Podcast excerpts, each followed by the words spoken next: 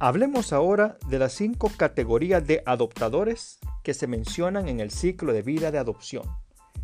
El primero de ellos es conocido como los innovadores. Se ubican en el extremo izquierdo de la campana. Son los primeros en adoptar una innovación. Les gusta la tecnología, tienen poder adquisitivo y no les preocupa la complejidad de una innovación, aun cuando ésta podría tener algunos defectos. Los adoptadores tempranos. Este es el segundo grupo de adoptadores.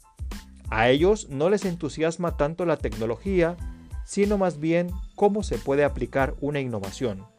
Son intuitivos, siguen sus propias reglas, toman riesgos, les motivan las posibles oportunidades que una innovación les puede proveer. La mayoría temprana. Este es el tercer grupo de adoptadores. Buscan que la innovación sea práctica para ellos, son analíticos, consultan a otros sobre la utilidad y fiabilidad de una innovación y los motivan sus problemas actuales.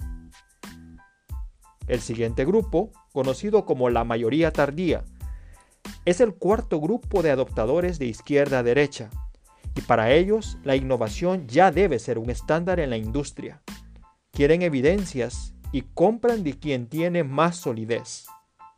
Tanto la mayoría temprana como la mayoría tardía representan la mayor cantidad de adoptadores y están ubicados en el centro de la campana.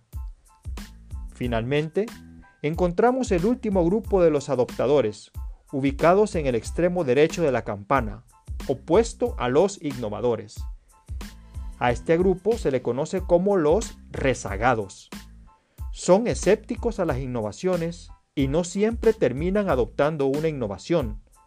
Su poder adquisitivo puede ser bajo y si hacen una inversión, personalmente validan si la innovación les brindará muchos más beneficios que los riesgos que implica una.